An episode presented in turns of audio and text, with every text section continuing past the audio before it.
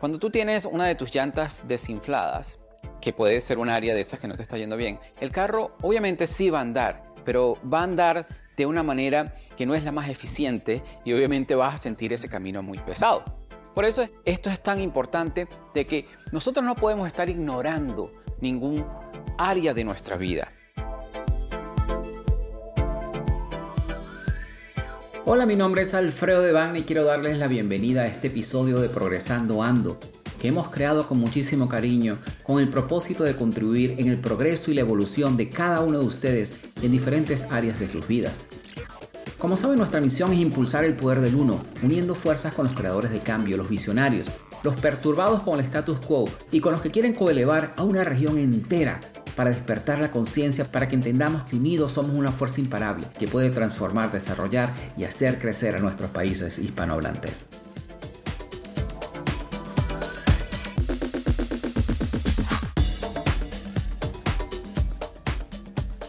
Hola, para mí es un honor darles la bienvenida a este primer episodio de nuestro programa Progresando Ando.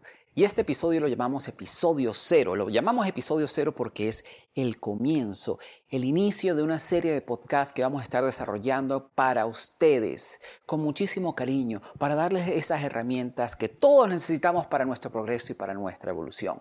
Yo soy su host, Alfredo de Bagna. Y cuando se pregunten, Alfredo, Alfredo, ¿de qué? Créanme que si les puede estar cruzando por la cabeza muchísimas cosas como divertirse con mi apellido, las he escuchado todas. Y para sacar del camino eso, les voy a comentar algunas de las que escuché en mi infancia. A ver, una de las principales que mis compañeritos de clase me decían era Alfredo de Vaina, o sea, Alfredo de Vaina. O me decían, de Vaina eres Alfredo.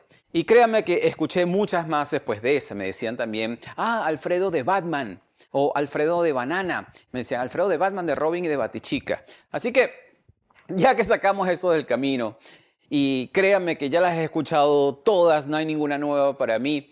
Vamos a enfocarnos por lo que estamos aquí. Primero que nada, me gustaría reconocer a cada uno de ustedes. A cada uno de ustedes por invertir su tiempo escuchando material que contribuya con su desarrollo y el crecimiento personal de cada uno. Hay un dicho que me gustaría transformarlo. Dime con quién andas y te diré quién eres. Yo diría en este caso, dime qué escuchas y te diré en qué te convertirás. En este episodio les voy a estar compartiendo las 10 preguntas que yo me hacía y que me ayudaron a mí a recuperarme luego de haber perdido todo lo que tenía y todo lo que no tenía. Les voy a estar contando un poco acerca de esa historia, de cómo llegué a este punto donde me encuentro hoy en día con ustedes, tratando de ayudarlos a evolucionar, tratando de ayudarlos en su crecimiento personal, tratando de guiar a todas esas personas para que ese recorrido, en ese viaje que llamamos vida, podamos hacerlo de la mejor manera y con las herramientas que nos ayuden a salir adelante. Y ustedes se preguntarán, bueno, ¿y de dónde sale todo esto? Y me gustaría contarles un poco de mi historia, para que ustedes saquen sus propias conclusiones. Primero, me gustaría sugerirles que cuando nosotros ignoramos nuestro desarrollo y crecimiento personal, desde mi punto de vista, nos estamos condenando a una vida que siempre nos va a dejar un vacío emocional. Y quizás les ha pasado que les va bien en un área de su vida, pero sin embargo sienten un vacío emocional en otra. Quizás son muy exitosos en el trabajo, pero a lo mejor en las relaciones no les está yendo bien. O quizás tienen una relación de estas de comedia romántica, de estas películas de comedia romántica que nosotros vemos, pero quizás su salud no les esté yendo bien. O quizás tienen la mejor relación de pareja del mundo, como estábamos conversando ahorita, pero a su vez quizás en el área de las finanzas no les está yendo tan bien. Y ustedes saben que cuando nosotros no conseguimos ese balance en algún área de nuestra vida, realmente a mí uno de mis mentores me lo hizo ver de una manera muy, muy gráfica. Me hizo ver, cuando tú tienes una de tus llantas desinfladas, que puede ser un área de esas que no te está yendo bien, el carro obviamente sí va a andar, pero va a andar de una manera que no es la más eficiente y obviamente vas a sentir ese camino muy pesado. Por eso esto es tan importante de que nosotros no podemos estar ignorando ningún área de nuestra vida. No sé si a ustedes les ha pasado. Y lo importante es que a pesar de que les vaya bien esa área de su vida, realmente ustedes sienten como que, les hace falta algo. O quizás les ha pasado que están dando lo mejor de sí, pero sienten que no avanza. A todos nos pasa en algún momento de nuestras vidas, y eso me sucedió a mí. Yo emigré a Inglaterra hace muchísimo tiempo en busca de una mejor vida para mí, para mi familia. Y como todo comienzo a un nuevo país, a una nueva cultura, a una nueva vida no fue fácil. Esto del nuevo comienzo realmente es muy parecido también a ese momento en el cual nosotros decidimos aventurarnos a una nueva ciudad o aventurarnos a una nueva carrera o aventurarnos a una nueva relación de pareja o hasta un nuevo trabajo. Como en cualquier comienzo, Estamos siempre llenos de incertidumbres, estamos llenos de dudas, tenemos ese miedo al fracaso, nos llenamos de ansiedad, de lo que podría ser y empezamos a preguntarnos, ¿será que nos va a ir bien? ¿Será que me bien? ¿Será que todo va a salir como yo lo espero? ¿Y qué pasa si perdemos todos? ¿A cuántos de ustedes les ha pasado eso? Yo estoy seguro que a la mayoría. ¿Y quieren saber por qué es eso? Porque esto es parte de nuestro crecimiento, porque esto es parte de nuestro desarrollo, porque esto es parte de los retos que nos presenta la vida para hacernos mejores y alcanzar nuestro máximo potencial. Para mí, este viaje que llamamos vida no es más que una escuela. Una escuela la cual nos presenta ciertos retos, nos presenta ciertas pruebas. Y si no llegamos a pasar esos retos, no llegamos a pasar esas pruebas, al igual que en la escuela, nos toca repetir. Nos toca repetir. Por eso se nos presentan muchísimas situaciones que ustedes siempre dicen, bueno, ¿y por qué me está pasando esto a mí? Lo importante y lo que los invito a pensar es qué es lo que no estás superando. ¿Ok? Cuando yo me embarqué en ese viaje, yo estaba lleno de miedos y también estuve muy cerca al fracaso.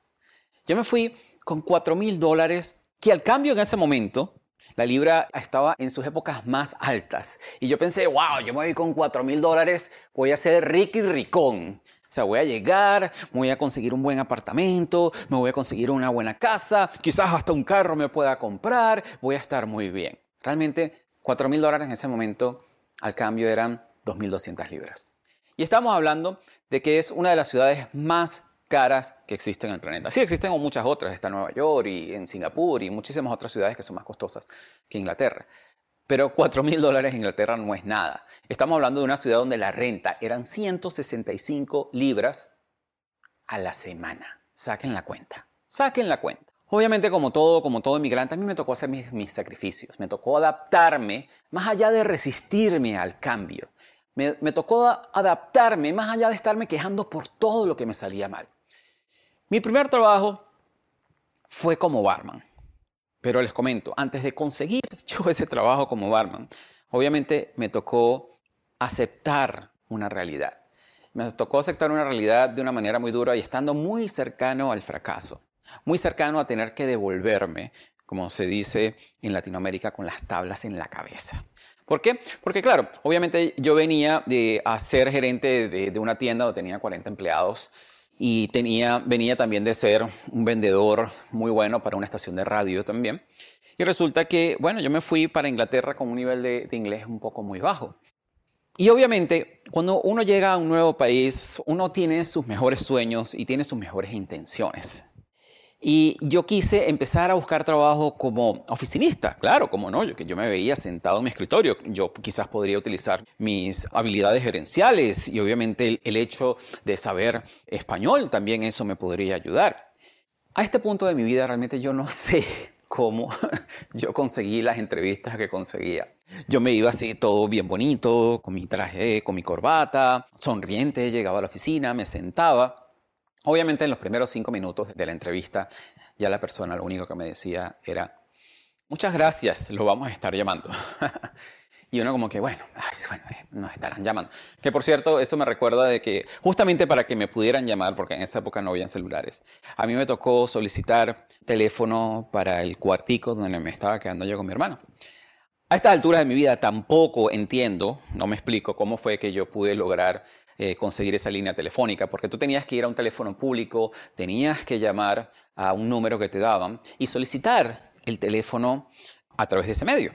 Primero que nada, no solamente tener que deletrear mi nombre y mi apellido, además tenía que deletrear el nombre de la calle donde vivía, porque obviamente escogimos el nombre de la calle más complicado que existía en Inglaterra. Se llamaba Wender Road. Y suena fácil, pero realmente me gustaría que pudieran ver cómo se deletrea el nombre de esa calle. Era increíble. Pero bueno, en fin, como les comentaba, realmente, bueno, conseguí ese trabajo en, el bar. luego de que en una de esas entrevistas, una, una señora me dijo, vio mi currículum, me hacía las preguntas y yo todo lo que le contestaba era, yes, yes, yes. Yo muy emocionado, mucha energía.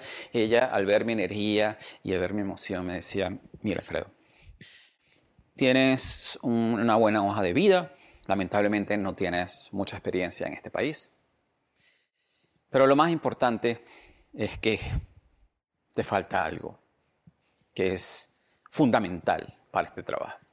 Y yo hacía la expectativa como de qué será. Me dijo, ¿por qué no aprendes inglés primero? y luego aplicas otra vez. Allí me tocó darme cuenta que muchas veces no se trata de qué tanta energía, qué tanta emoción y qué tantas fuerzas tengas de hacer las cosas. A veces no tenemos las herramientas para alcanzar alguno de, esas metas o objetivos por las cuales nosotros estamos trabajando. Y es muy importante caer en esa realidad, dónde me encuentro en este momento, qué soy capaz de hacer y a dónde quiero llegar. ¿Por qué quiero llegar a ese punto? ¿Y qué herramientas necesito para llegar a ese punto, para llegar bien preparados? Así que, nada, bueno, me tocó empezar en el bar y mientras trabajaba en el bar, yo apliqué una lección que aprendí hace mucho tiempo. Y esa lección es que sé el mejor en todo lo que hagas. Haz las cosas bien o mejor no las hagas. ¿Ok? Ese trabajo en ese bar yo lo conseguí también por, por coincidencias de la vida. Recuerdo que había peleado con mi hermana porque yo tenía una novia que después se convirtió en, en una de mis esposas. Eso es otro cuento, así que no me pregunten. Si los quieren, yo se los puedo echar en otro podcast. Y resulta que yo había tomado mi tarjeta de crédito y me fui a un teléfono público, yo quería hablar con ella realmente y llegué y le conté a mi hermana, bueno, sabes que utilicé la tarjeta de crédito para llamar a Venezuela, que no sé qué. Y obviamente tuvimos un, un problema muy grande porque estábamos muy cortos de dinero. Ella me decía, pero no, pero es que tenemos que estar muy pendientes de los gastos, que no sé qué, tenemos todas esas deudas en Venezuela, que no puede ser. Y yo salí súper molesto, súper molesto y yo esto tengo que resolver esto ya en este momento, voy a buscar un trabajo, necesito una fuente de ingreso. Me fui caminando por la calle enfocado de que yo necesitaba ese trabajo y resulta que vi una callecita y en esa callecita había como un pasillo. Entré ese pasillo y había una cartelera. Y había un papel en español que decía, se solicita barman. ¡Wow! Llamé ese número, me contestó una persona en inglés. Yo con mi acento y mi inglés muy malo le comenté que estaba llamando por el trabajo. Él me contestó en español y me dijo, bueno, ven a la cita aquí a la una de la tarde. Ok, excelente. Fui a la cita a la una de la tarde, súper emocionado. Fui al bar, él me entrevistó y me dijo, está bien, comienzas hoy. En ese momento corrí al cuarto donde vivía con mi hermana. Le conté que había conseguido el trabajo y los dos brincábamos de alegría, así como que nos quedamos, nos quedamos. Pues les estoy contando que realmente nos quedaba 600 libras a regresarnos. Y 600 libras eran simplemente como tres semanas de renta y un poquito y un poquito allá de otros gastos, ¿sí? para que más o menos tenga una idea. Y aunque tenía muchísimas limitaciones en ese momento cuando comencé en, el bar, siempre daba lo mejor de mí. Siempre iba la, la milla extra. Y si algo puede transformar tu vida, es este consejo. Fue lo que, me, lo que a mí me cambió la vida. Hagas lo que hagas, sé el mejor. Y no lo hagas por echártelas más que los demás. Hazlo por ti mismo, es un reto para ti mismo. Y cuando tú te conviertes en el mejor o la mejor de lo que estés haciendo, la, gente se va a dar cuenta de ti. La gente se va a notar tu trabajo y de ahí te van a salir muchísimas oportunidades. Y gracias a ese principio, trabajando en ese bar, yo recuerdo que a mí me ofrecieron varios trabajos en otros bares de unos hoteles prestigiosos de la zona. Lo que realmente yo no sabía era que el universo tenía otros planes para mí. Tenía otros planes para mí. Y a veces nosotros debemos ver lo positivo hasta en la adversidad. Yo recuerdo que uno de los trabajos que más me atraía en ese momento era un hotel cercano. Pero de una u otra razón, esa entrevista no se daba. Y justamente esa entrevista, ese trabajo se dio porque una de las personas trabajaba en ese bar, era el jefe de la barra, él iba a tomarse sus tragos después del trabajo y veía cómo yo trabajaba. Cuando uno de los otros barmans que estaban allí en la barra iba, ustedes saben cómo son los barman, no sé si a ustedes les ha pasado que están en una discoteca y de repente van a un bar y hay como tres barman y resulta que el barman, primero que te ignora, segundo que está con su así tomándose su tiempo lentamente y va y le pregunta a uno, ¿qué quieres? Y después que le pregunta al otro, ¿qué quieres? Entonces, ignora a todos los demás, entonces va y busca el trago y lo sirve y busca el otro trago que está en la otra esquina del otro bar y lo sirve y se regresa y va y te deja los tragos y tú le tienes que preguntar al barman cuánto es. ¿Cuánto es? Él te dice, ah, ya va. Y se regresa a la caja, saca la cuenta. Y ya me imagino que muchos de ustedes están desesperados nada más escuchando el cuento. Y, se devuelve y te dice, son cinco libras. Y tú sacas el dinero. Entonces va y se devuelve. Y así son como 15 minutos en atender a un cliente. Yo no. Yo siempre buscaba la eficiencia en todo lo que podía hacer. Cuando llegaba una persona a la barra, yo veía a la que estaba a la izquierda, a la derecha, le decía, ya te voy a atender, atendía a dos personas, ¿usted qué quiere? ¿Usted qué quiere? ¿Usted qué quiere? ¿Usted quiere esto, esto, esto, esto? Iba, me devolvía a la barra, buscaba los tragos en los más cercanos que estaba, los iba recogiendo, los iba poniendo en la barra, luego de eso le decía a la persona, son 7.50, son 4.50, agarraba el dinero de todos, me devolvía, les entregaba el cambio y atendía a tres más. Y eso obviamente le llamó la atención a uno de los jefes de barra, me dijo, yo te quiero a ti en mi barra. Resulta que él intentó darme esa cita pero por una u otra razón las cosas no se daban. No se daban. Yo fui a la cita y la gerente no me pudo atender. Luego él me hizo otra cita. No, pero es que tienes que ir, tienes que ir porque es muy importante. Tú tienes que trabajar para nuestro bar. Imagínense, yo ganaba en ese momento 2 libras 50. El salario mínimo eran 3 libras con 58. Y a mí me iban a pagar en esa barra 4 libras con 50. O sea, era 2 libras más de lo que yo estaba ganando. Bueno, resulta que cuando me hizo la cita yo tampoco pude ir y me volvieron a hacer otra cita. Y el día que me hicieron la cita, la noche anterior yo estaba trabajando en la barra, nosotros tirábamos todas las cervezas, las botellas de cerveza las tirábamos en un pote de basura y en ese momento, bueno, se llenó el pote de basura, yo tenía que llenarlo. Yo agarré, cerré la bolsa, como pude, me apoyé de estos pipotes que son más o menos altos, que llegan como la cintura. Puse mi mano en el borde del pipote de basura, agarré la bolsa y cuando la saqué, a que no se imaginan, venía un vidrio puntiagudo justamente del lado donde yo tenía mi mano. Y cuando saqué la bolsa, el vidrio casi me corta el dedo de la mano. Así que pasé esa noche en el hospital. Pasé esa noche en el hospital tratando que me atendieran, que me sacaran las radiografías, todas las diferentes cosas, y no pude ir y no pude ir. Yo realmente yo no entendía, ¿por qué me puede estar pasando algo así? ¿Por qué? Justamente cuando tenía esa oportunidad que iba a ser mucho mejor para mí, yo iba a poder avanzar, ganar un poco más de dinero que tanto lo necesitaba, ¿por qué me iba a pasar eso a mí? Me deprimí, porque realmente perdí la oportunidad de tener un trabajo mejor, con una mejor paga. Durante el tiempo que estuve en el bar, había un cliente que trabajaba en un banco cercano y todos los días él antes de tomar el metro, el, bar donde yo trabajaba se llamaba el metro porque quedaba dentro de la estación de Hammersmith. Y la gente siempre antes de ir a, tomar su tren para irse a su casa paraba en nuestro bar a tomarse su trago, esas cosas, y él era uno de esos. Él pasaba por el bar, le encantaban las margaritas, le encantaban las margaritas, y solamente me las pedía a mí. Había los otros barman y, los otros, él no quería que los otros barman lo atendiera, quería que solamente lo atendiera yo, porque yo le hacía sus margaritas frescas. Resulta que el dueño del bar, él lo que hacía era, que agarraba unas mezclas allí con limón artificial, con azúcar, con otros jugos ahí artificiales, hacía unas mezclas así, le echaba un poquito de licor, las mezclaba y estaban las margaritas pre-preparadas. Y él lo hacía obviamente para ganarse unas libras extras. Y para él como yo me tomaba la molestia de mezclar todos los ingredientes como era y les daba sus, margaritas, él decía, pero wow, él sabía lo de la mezcla y él decía, bueno, ¿y por qué yo iba a esa extramilla? Y realmente siempre creamos esa relación, esa relación de amistad, nos hicimos amigos y todas las tardes que él iba, yo le contaba algún episodio de mi vida y él me contaba un poco de la suya. Yo le contaba que había estudiado informática mientras terminaba el bachillerato, le contaba que había trabajado en una tienda, gerenciando más de 35 personas que estaban justamente a mi cargo. Y yo, para complementar los pagos de mi carro en ese momento, también aparte de ese trabajo que tenía como gerente, aparte del trabajo de vendedor que tenía allá en, en, Venezuela, porque las cosas en ese momento, los intereses de los bancos eran ridículos, los intereses de los bancos eran como 69%, imagínense, 69% anual. Me tocaba hacer de taxi luego del trabajo, ¿ok? Además de vender la publicidad en la radio. Era increíble.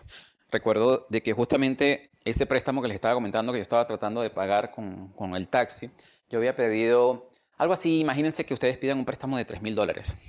Resulta que al interés del 69%, después de pagar como, digamos, 180 dólares mensuales, después de 18 meses, ustedes vayan a pedir el saldo al banco y ustedes le dan al banco 3 millones, o en ese momento, perdón, 3.500 dólares. O sea que después de un año y pico, pagando 180 dólares al mes, ustedes le dan al banco más de lo que ellos le habían prestado. Era una ridiculez. Bueno, luego de haberme cortado y luego de haberme obligado, en cierta manera, no tenía más otra opción de quedarme en el mismo trabajo.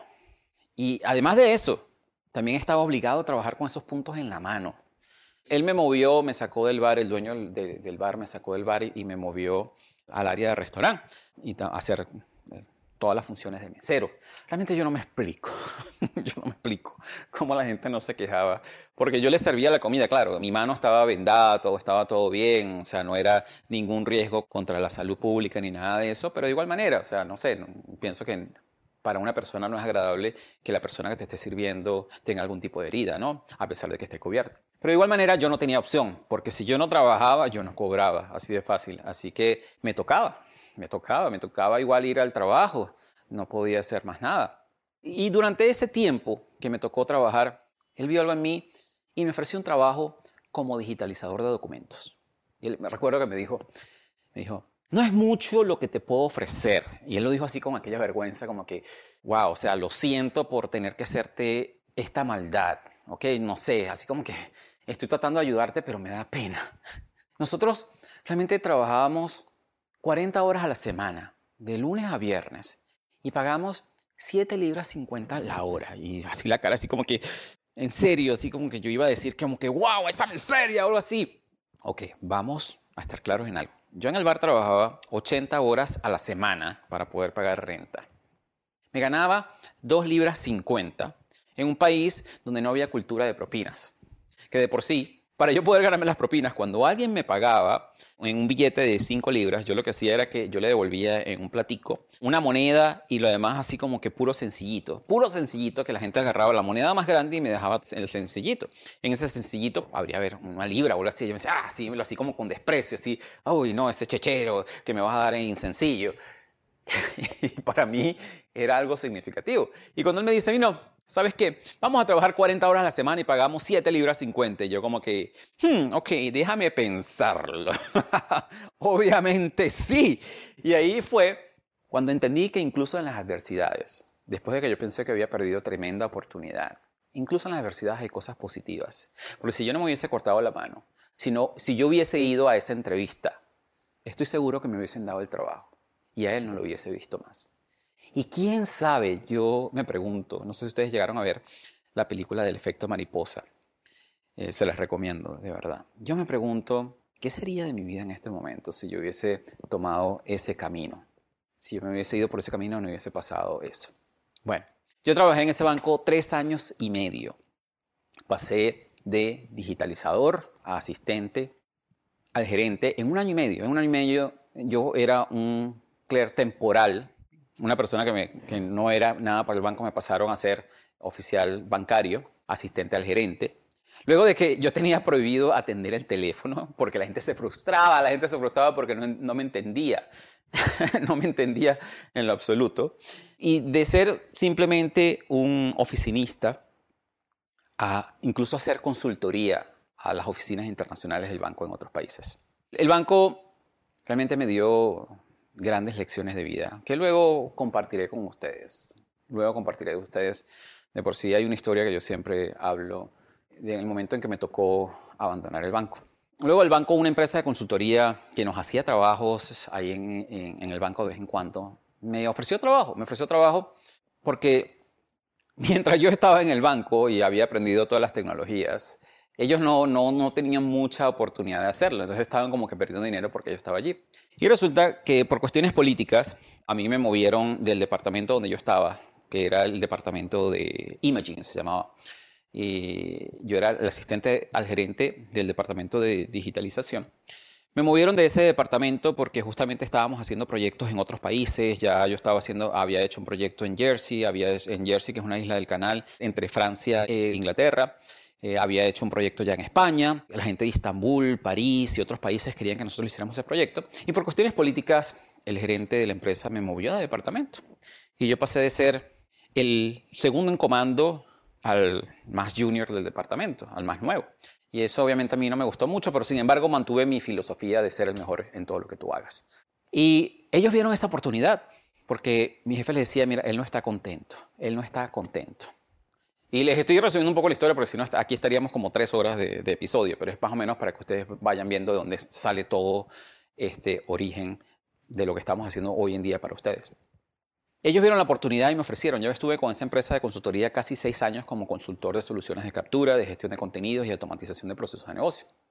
Gané una gran experiencia, como no tienen una idea, porque tuve la oportunidad de hacer consultoría a empresas de todos los tamaños. Mira, de empresas de fortuna 500 o Fortune 500, como se le dice así, hasta empresas no tan pequeñas, pero sí empresas importantes en diferentes industrias. Y eso la verdad que me dio una gran variedad en cuanto a lo que eran procesos de negocios.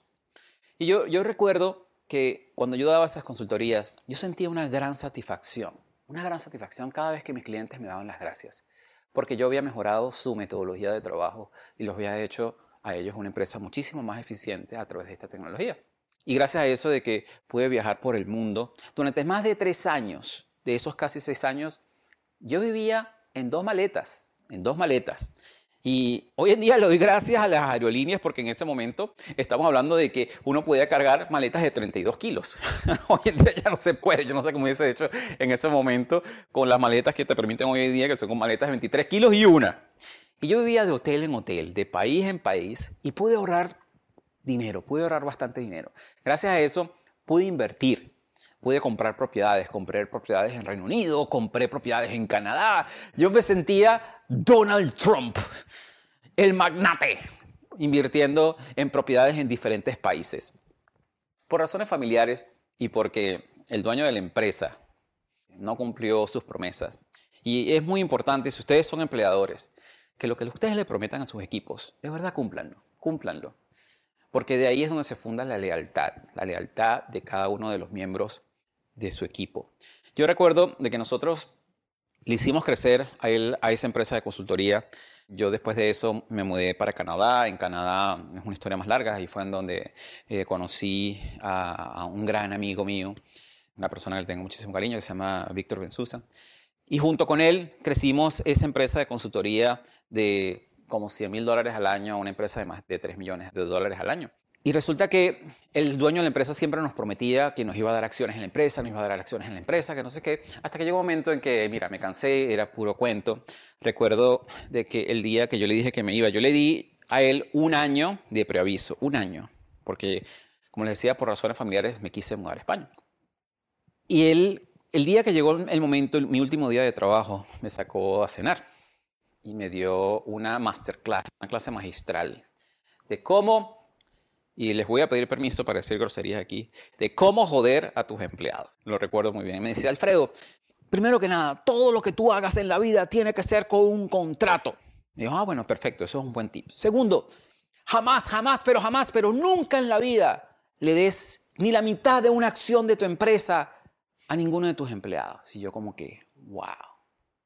Ahí fue donde entendí él jamás nos iba a dar acciones en la empresa.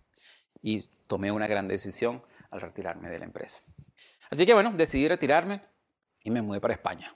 Vendí todas mis propiedades, reuní todo mi capital y lo invertí en lo que sería la casa de mis sueños, en la cual yo viviría, supuestamente, según yo, toda la vida con una vista a la playa, con una vista a la montaña, con cuatro niveles, en una de las ciudades de España con el mejor clima del mundo. estamos hablando de Málaga. En Málaga, donde el invierno en las noches podían ser 8 grados, pero en el día eran 21. Y en el verano, lo más caliente que se puede colocar Málaga son como 28, 29 grados. O sea que realmente a nivel de clima era la ciudad perfecta. Lo tenía todo planeado, todo planeado. Yo iba a invertir en un negocio. Al principio había pensado en invertir en bienes raíces. En bienes raíces. Y estamos hablando que esto fue 2007, comenzaron los planes en el 2006, 2007, y era el boom de las propiedades. Pero bueno, yo iba por cada esquina y resulta que había una tienda de bienes raíces. Había más tiendas de bienes raíces que tiendas de bares. Y dije, no, no, esto como que, como que no. Como que no va a funcionar, ¿no? Y yo dije, bueno, vamos, tengo que buscar otra cosa, tengo que buscar otras oportunidades. Luego, lo que hice fue que me decidí en algo que ver con tecnología. O sea, yo había trabajado en tecnología toda la vida y una de las cosas que yo me había dado cuenta, y aquí es donde yo, les abro la mente a ustedes, a buscar oportunidades en todo lo que ustedes vean en la calle. En la calle ustedes se van a dar cuenta de que algo falta, algo falta. Y eso es una oportunidad de negocios que ustedes pueden ir desarrollando. Para mí era, como yo trabajaba en el mundo de la informática, yo decía, bueno, yo iba a una tienda, yo conozco mucho de, tecnología, pero veía muchas personas que no sabían cómo se podía configurar una impresora, o que no sabían qué tipo de router con Wi-Fi podían comprar, o no sabían qué tipo de cámara, porque los megapíxeles y esto, no, no sabían nada de eso. Y yo decía, bueno, yo quiero abrir algo diferente. Yo quería hacer algo diferente. Yo quería educar a los clientes. Para mí era muy importante que los clientes tomaran una decisión informada y que no compraran por compraran y que no dejaran caer en las mentiras del vendedor que simplemente quería hacer una comisión. Así que yo en mi tienda, nosotros íbamos a tener talleres de trabajo, vamos a tener una oportunidad de networking, oportunidades de conocer otros clientes para que entre ellos se pudieran ayudar. Le íbamos a dar clases de cómo configurar impresoras, cómo respaldar información, instalar redes, todas esas cosas. Porque para mí la información es poder solo si lo utilizas. Y no sé, siempre tuve esa necesidad de educar, de informar, de enseñar, hasta incluso en ese momento. Lo que yo no me esperaba, y bueno, no solo yo, millones de personas en España, millones de personas en el mundo, era el debacle financiero del 2008. Y me imagino muchos de ustedes lo conocen. Yo había invertido todo lo que tenía y todo lo que no tenía en esa casa. Porque mi idea era genial, yo tenía el plan perfecto. O sea, yo iba a poner esa casa a valer. Poner esa casa a valer y resulta que le invertí también un dinero para hacerles cambios porque yo quería los cuartos más grandes, porque yo quería una terraza, porque la cocina tenía que ser de esta manera, que no sé qué. Y obviamente el plan era refinanciar, porque todos mis ahorros, todos, todos, todos. Yo había pagado más del 50% de la casa. Así. Era refinanciar la casa, sacar ese dinero y de ahí montar la tienda. pues no. Mis sueños y los sueños de muchos se desvanecieron. El miedo nos inundó a todos. La incertidumbre nos consumió. Yo siempre le he dicho a la gente que comenzar desde cero es fácil. Y la gente me dice, ¿qué? Comenzar desde cero es fácil. ¿Pero de qué estás hablando? Digo, sí, comenzar desde cero es fácil. Comenzar cuando no tienes nada y te toca comenzar desde ese punto es fácil. Es fácil porque todo lo que tú ganas es saldo positivo para tu cuenta. Pero ¿qué pasa cuando tienes que empezar con muchas deudas? ¿Qué pasa cuando empiezas en algo así como menos 300 mil dólares o más? Que resulta que te va a tomar muchísimos años llegar a cero, llegar a cero, para así poder comenzar. Por eso les digo que comenzar de cero es fácil.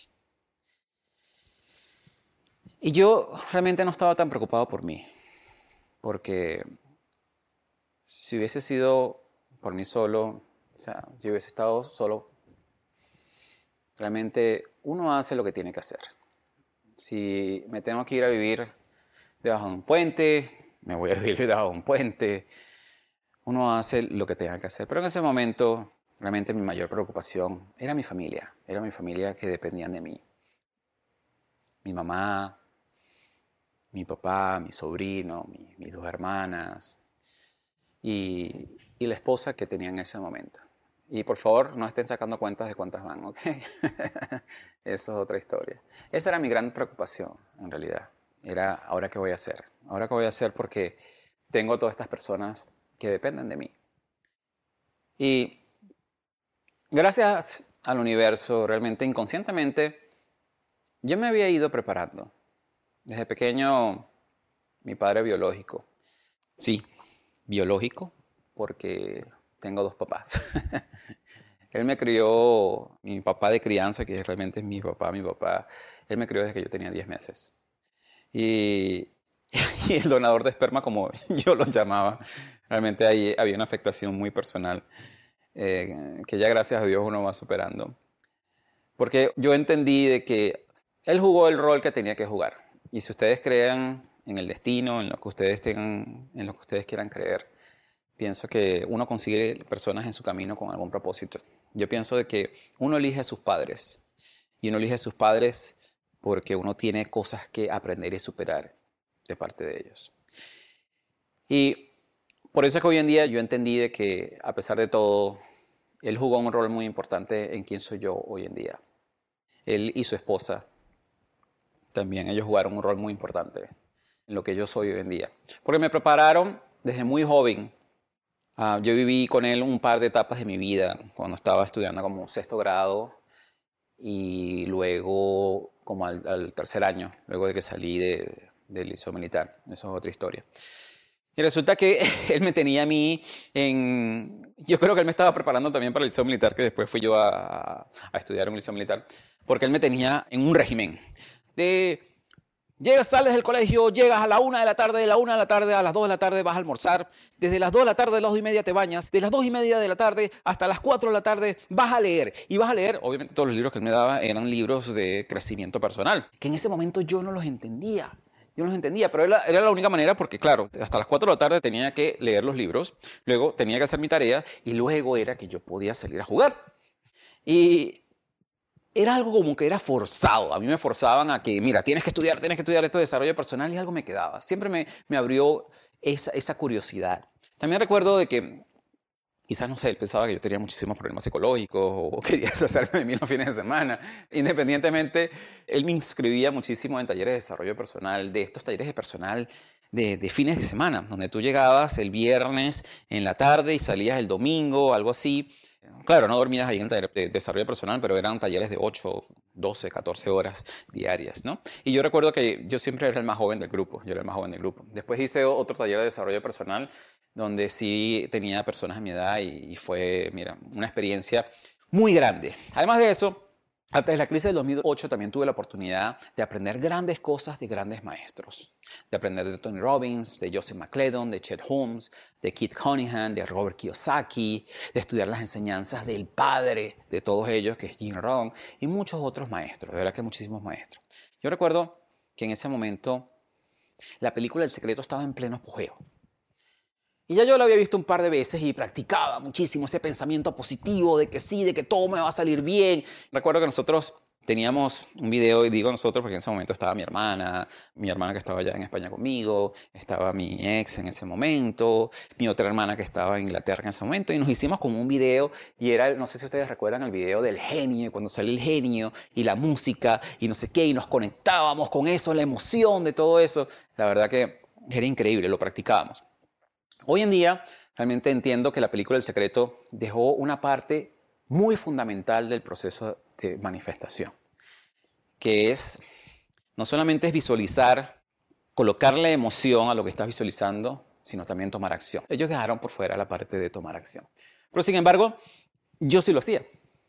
Yo, yo tomaba acción.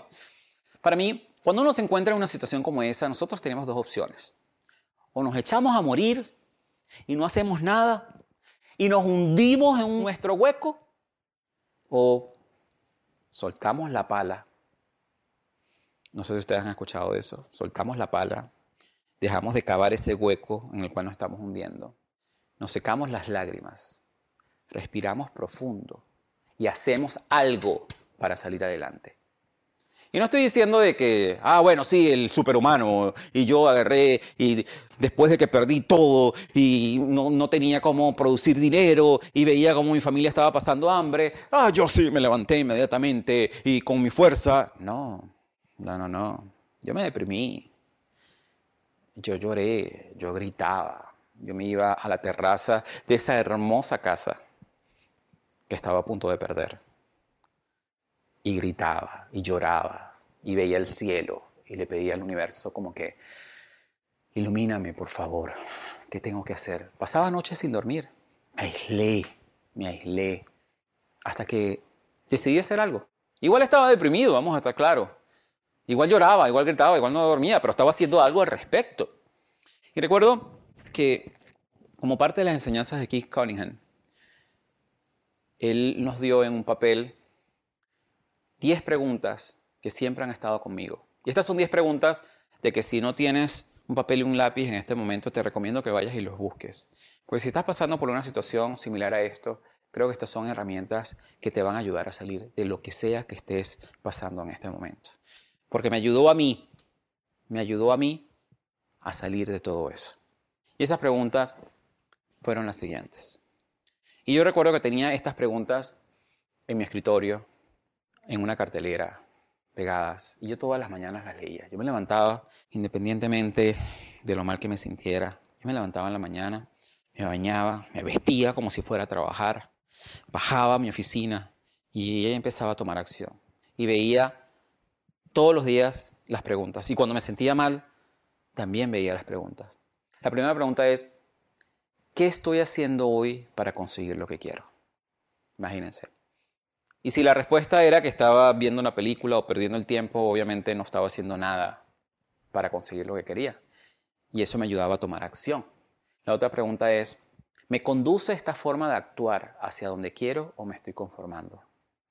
Me estoy conformando con la situación, me estoy conformando con lo que estoy pasando o quiero hacer algo al respecto.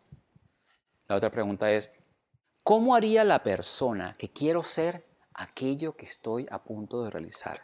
Cuando se me trancaba la rueda, que no sabía qué hacer, yo me trasladaba al futuro en esa persona que yo sabía que me iba a convertir y me preguntaba, ¿qué haría esa persona? ¿O cómo lo haría esa persona? Que yo quiero ser esto que estoy a punto de realizar. Y ahí mismo me ponía en acción. Mandaba este correo, mandaba aquello de allá, me conectaba con esta persona, hacía esta llamada. La otra pregunta era, ¿cuánto tiempo puedo mantener esta visión? ¿Cuánto tiempo? Si la visión era estar deprimido, si la visión era no hacer nada, ¿cuánto tiempo podría mantener eso? Hasta que tuviera que afrontar consecuencias muchísimo más fuertes. La quinta pregunta fue, ¿en qué persona me tengo que convertir para traer el éxito que deseo? Una pregunta muy buena y muy fundamental. ¿En qué persona me tengo que convertir? ¿Quién tengo que ser? ¿Cómo actuaría esa persona en ese momento? La sexta pregunta es, ¿estoy dispuesto a aceptar las consecuencias de no cambiar? Y esa es una pregunta que muy pocos nos hacemos. Una pregunta sí, muchos de nosotros nos quejamos, que me está pasando esto, que me está pasando aquello, que no tengo dinero, que no consigo el trabajo de mis sueños, que no tengo el cuerpo de mis sueños, que no, no logro perder peso, que mi relación con mi pareja no funciona. Y te has preguntado si estás dispuesto a aceptar las consecuencias de no cambiar o de no hacer algo al respecto. La séptima pregunta era, ¿quién está en control? Y esta pregunta viene cargada, porque en ese momento dejas que tus inseguridades, tus miedos y tus frustraciones, o sea, tu ego, te controlen, o eres tú quien tiene el control. La octava pregunta, ¿estoy creando en mí las causas que producirían los resultados que deseo o me encuentro conforme? ¿Qué estoy haciendo yo? ¿Qué estoy creando para mí, para conseguir y producir esos resultados que yo deseo? La novena pregunta es, ¿estoy dispuesto a hacer lo que sea necesario para conseguirlo? Hmm, muy buena pregunta, me hacía yo todas las mañanas. Y cuando pensaba que no, decía, ¿estoy dispuesto a hacer lo que sea necesario para conseguirlo? yo, claro que sí. Y la última pregunta es, ¿qué no veo? ¿Qué es lo que no estoy visualizando? Y recuerdo que esa fue una de las preguntas aparte de todas las otras que me hacía, ¿no? que yo me hacía todas las mañanas, era, ¿qué es lo que no estoy viendo? ¿Qué me falta aquí? Yo recuerdo que empecé a buscar trabajo en Inglaterra, empecé a buscar trabajo en España, no me daba ni siquiera el trabajo, me ofrecieron un trabajo en España que no me daba ni para pagar el alquiler, el alquiler no, la hipoteca de, de, de, de la casa. Y yo decía, no, esto no sirve, no me puedo conformar con eso, tengo que hacer algo. Y nada, yo me levantaba temprano todas las mañanas, bajaba a la oficina, hacía una tormenta de ideas y tomaba algún tipo de acción, hacía algo, más que buscarle problemas a las soluciones. Porque a veces tenemos soluciones en nuestra cabeza, pero resulta que buscamos 1500 problemas por los cuales esa solución no podría funcionar. Más que buscarle problemas a soluciones, había que buscarle soluciones a los problemas.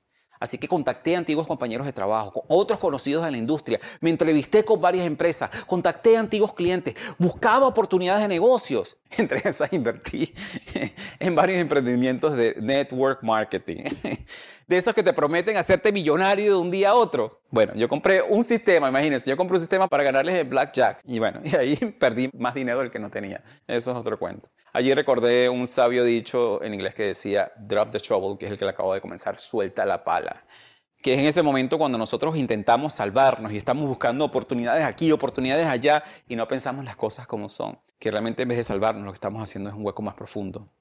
Estamos haciendo un hueco más profundo y es como que, mira, suelta la pala y sal de ese hueco. Allí fue un día, uno de mis antiguos clientes del Caribe me contactó y me dice que tiene un proyecto que si yo lo podía ayudar.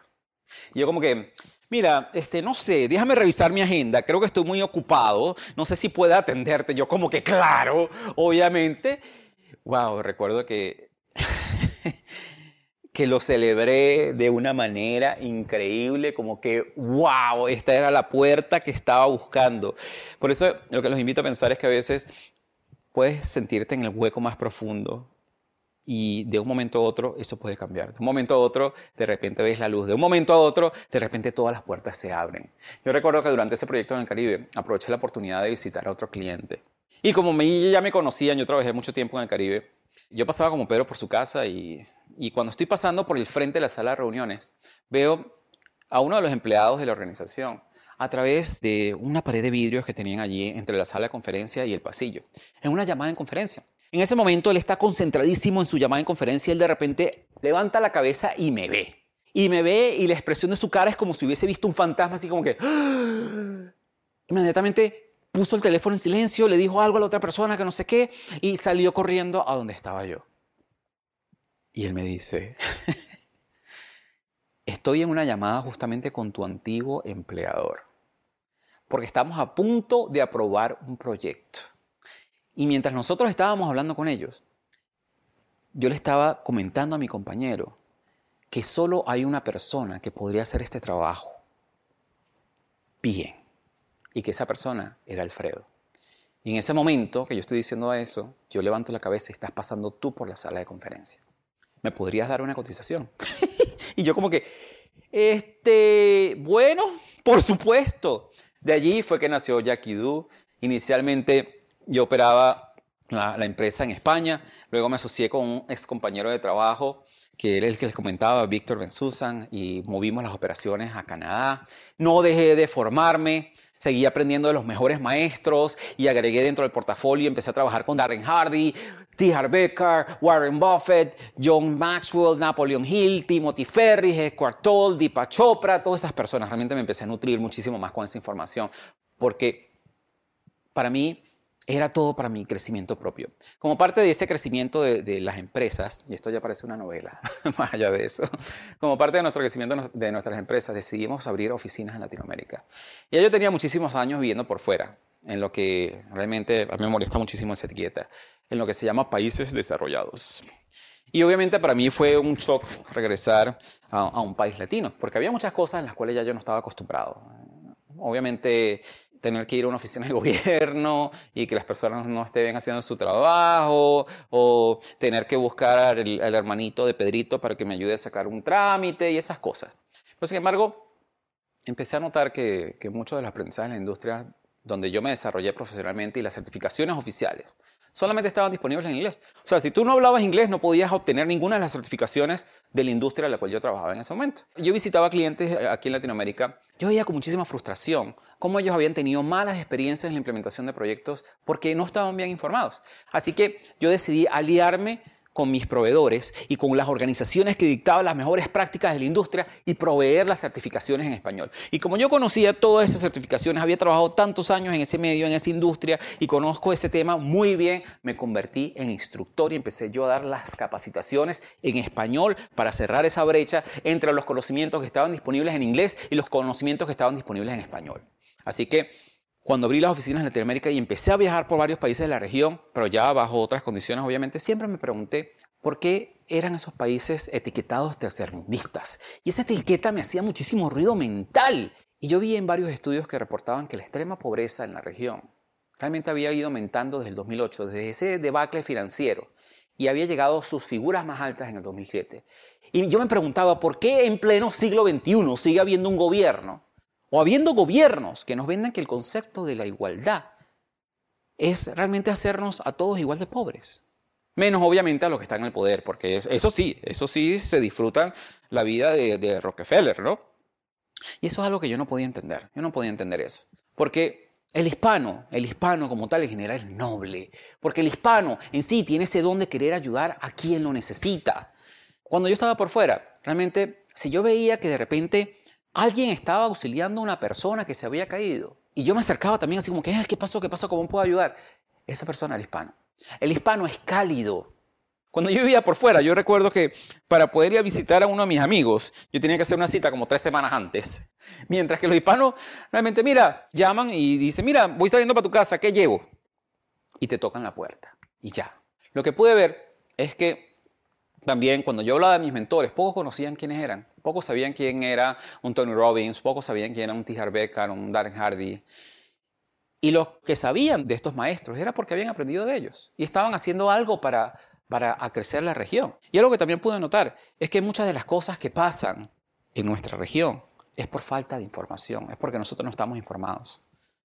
Y una persona informada es muy difícil que pueda ser engañada. Y que gracias a esa falta de información toman ventaja de nosotros, toman ventaja de nosotros. Tengo otra historia que después les comparto con más tiempo. Una persona que conocí aquí en Panamá, que le tuve muchísimo cariño, bueno, todavía lo tengo. Realmente esa persona se convirtió en mi socio, en mi amigo, en mi mentor. Fue un gran ejemplo para mí para seguir. Pero él tenía cáncer de próstata. Tenía cáncer de próstata y cuando él me comentó eso, yo empecé a buscar diferentes recursos, así como que Mira, ya yo había estudiado bastante acerca del cáncer y de los tratamientos que no funcionan y los tratamientos que sí funcionan y cómo para muchas personas el cáncer es una, una sentencia de muerte cuando en realidad no lo es. Y obviamente yo empecé a compartir esa información con él, empecé a compartir esa información con él como, que, mira, puedes hacer esto, puedes hacer aquello. Le busqué las clínicas que estaban especializadas en ese tipo de tratamientos y él estaba como convencido de hacer algo, pero obviamente el que no sabe es como el que no conoce, ¿no? Me imagino que ustedes han escuchado ese dicho. La familia quería lo mejor para él y ponerse a inventar con cosas que los doctores no hablan, y eso es otra historia, porque, bueno, era como que muy difícil, era como ellos pensaban que iban a poner en riesgo la salud de su ser querido y no le permitían.